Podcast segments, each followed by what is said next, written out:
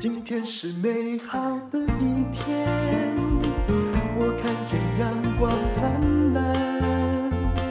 今天是快乐的一天，早上起床。欢迎收听人生实用商学院。最近我听了一个线上课，在讲行销，我觉得教的挺不错的。那么这是一位叫小马宋老师，他开了一个营销实战，里面讲的有很多产品，当然是大陆的产品。那我就把它解释一下我听到的东西好了。如果你今天呢是一个创业者，你做产品当然希望是爆款，那行销的非常非常成功啊，这是大家所想象，但常常是。事情不是像你想象的这样，你觉得很棒，但消费者不喜欢。其实产品力还是很重要的。我遇过很多的朋友，因为我们有一个电商的小平台，那这个朋友也许他的身世也很堪怜，也许他的公司如果这一团卖不好，他可能就要破产。那我也曾经很用力的去帮忙朋友，可是我后来啊，就是。真正的自己思考一下，这个帮，有时候不能帮太久，因为你一帮哦，他的产品力如果不好，诶，大家也是因为你帮他啊，很捧场的买了。可是后来如果他觉得，比如说食物，他觉得不好吃呢，如果保健品他觉得没有用呢，那么卖一拖之后，他就不会回购了。而这个你帮他成功做一拖的人。他会期待你再帮他做第二拖、第三拖，一直恳求你。于是，你身上背的那些你不想要的猴子就变得非常非常多。一个做产品的人，不如来懂什么才是真正的行销。下面这几个定义的思考，我觉得对我很重要，大家来听听看。行销大师科特勒曾经给过一个企。业的定义说，到底什么才叫做行销？那就就叫做企业从顾客那里获得了利益，但是我们也为顾客创造了价值，并且跟他们建立了稳固关系，就是互信关系的过程。听起来哦，只要是扯到定义，头都很昏，对不对？那我们就把它拆解一下，你只要记得三个关键。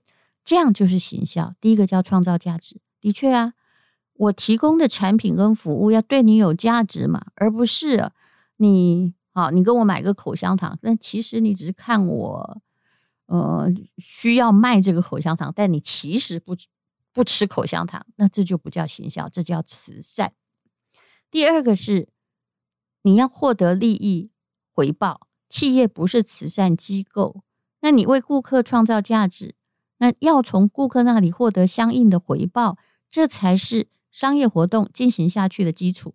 但是很奇怪，有些反商者自己开店，还很怕自己说：“哦，哎呀，我在赚人家钱，都一定要故意说没赚。”我的公司曾经发生一件事情，其实我们帮过一个老板呢，那他东西也很不错了，只是呢，哎，其实卖的挺好的。但是之后呢，他却来跟我们的同事抱怨说：“哎呀，我们打这么多折给顾客，我都赔钱了。我只是用你们打一打知名度，其实我根本没有赚到钱。”那我就跟我的同事说：“我们以后不要再跟他合作了，因为我认为啊，任何的关系都是三赢的，就是我们帮忙贩售，我们赢，哦，赢不多，顾客赢，哎，觉得值得，你也要赢，你也赚取你的利润。”那如果是只有顾客赢，我们赢，那你觉得你来卖东西输了，那么我们不要再合作，我也不希望你赔钱。于是我就请员工，嗯、就拒绝他了。哎，后来呢，其实这家企业怎么可能赔钱？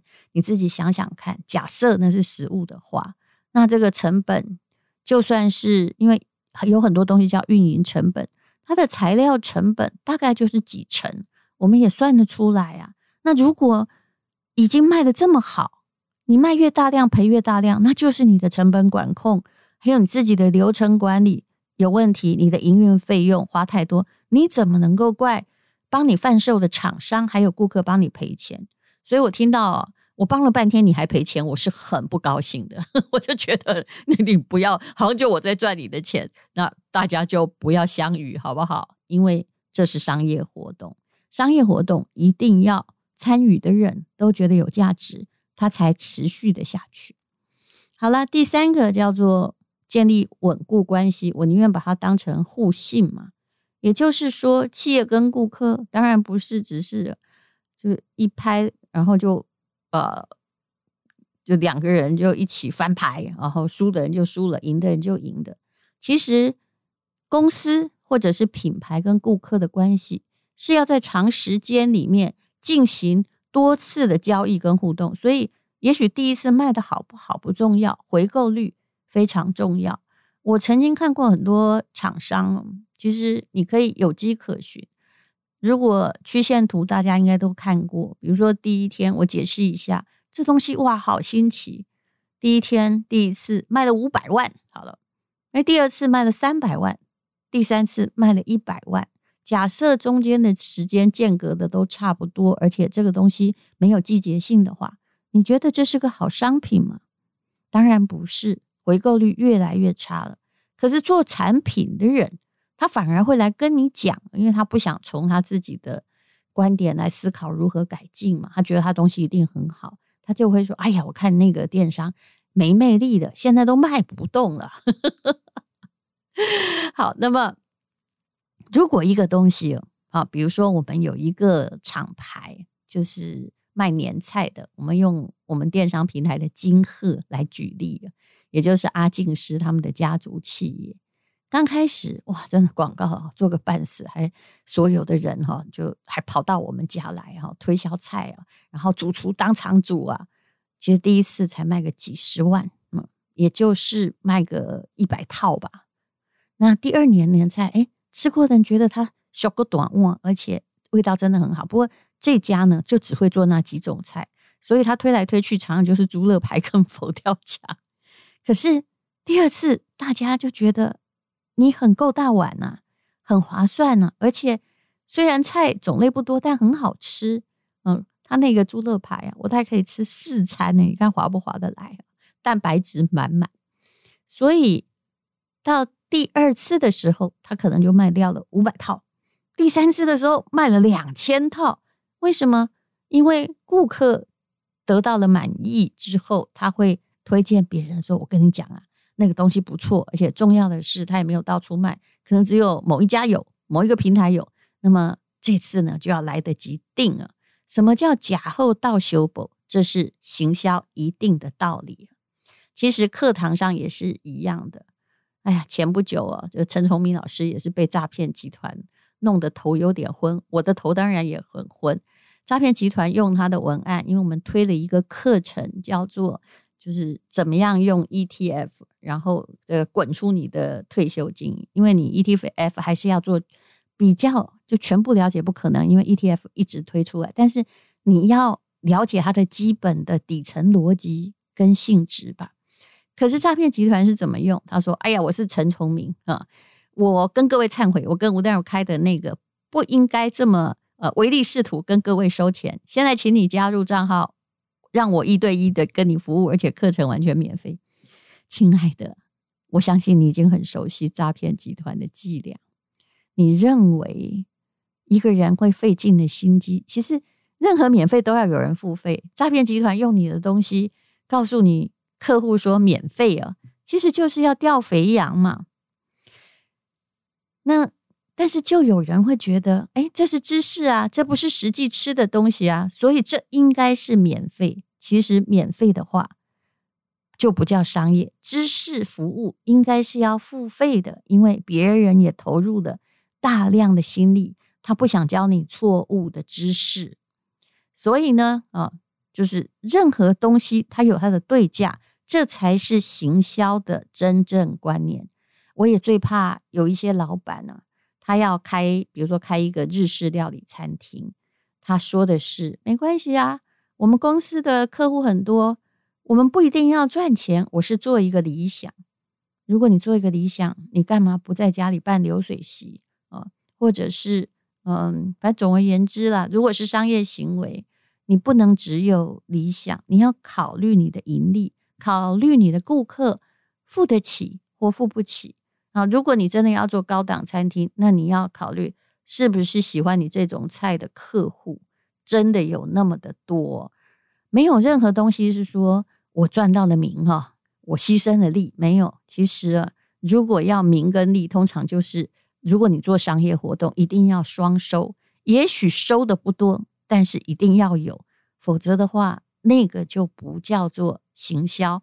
那一个商业机构也不值得开，客户不愿意付钱，那么这叫做什么受欢迎呢？当然不可能了。那么行销有四 P 可以理解，今天我们就来谈一谈行销学。四 P 是什么呢？就英文的 product 嘛，price、place、promotion。那其实以前念行销的时候背了半天。不过当时那个行销的教授拿的是三十年前的个案来教我们行销。其实现在的行销是，尤其在互联网时代，是不断的要推陈出新的。那很简单的来解释一下，product 就是行销，当然有一个产品啊，这产品可能是虚的，也可能是实的，可能是知识付费的课程，也可能是实在吃的东西。那么第二个呢？哦，也就是说，你除了这个产品之外，要有定价。哎，定价适不适合很重要啊。很多人啊，因为可能他自己出身太好，收入太高，他一做一个品牌哦，就定价到贵得不得了。嗯，很多的团购商品你也知道，一打开来哇，里面哦鸡肉只有三片，卖两百元。其实我是很怕这样子的商品的。这个定价并不是为消费者想要获取大量顾客的定价，而是呢想要去钓鱼的定价，然后被钓到的鱼觉得，嗯，怎么会这么少呢？下次他也不买，这就是回购率低的原因啊。第三个是渠道哈，就 press。那么第四个是 promotion 推广。如果东西不好，我觉得推广再大力，顾客也不会有回购率。那么在哪里行销呢？当然，现在网络上的销售比实体商店的销售容易很多。而且我有一次就统计这个经费啊，如果你开实体店，说真的，你能够像王品的那个利润做的那么好，一年恐怕他真正的净利大概是，我有一天看是他们的总收入的二点。零点二点八八而已，对，就是二点八八。嗯，那么呃，这个钱是很难赚的。但是营销，你应该知道，大部分团购商他是会给哦十五趴到二十趴，当然他自己也会抓比较大的利润额额度。那现在如果你再开去开实体店，除非啊你真的很厉害。否则的话，长久是很花力气。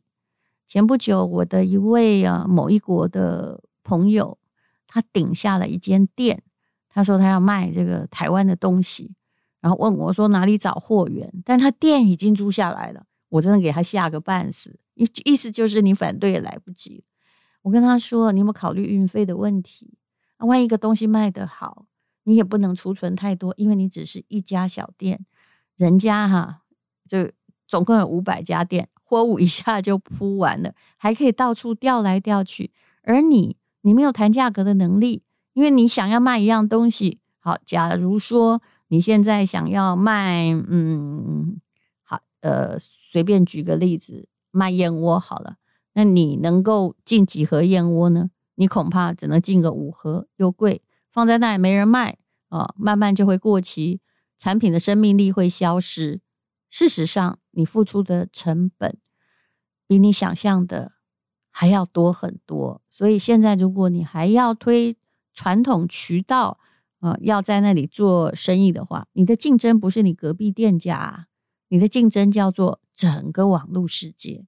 所以一定要好好的思考一下。讲到了渠道，也就是放对地方，比如说旅行箱，那你很可能就要在。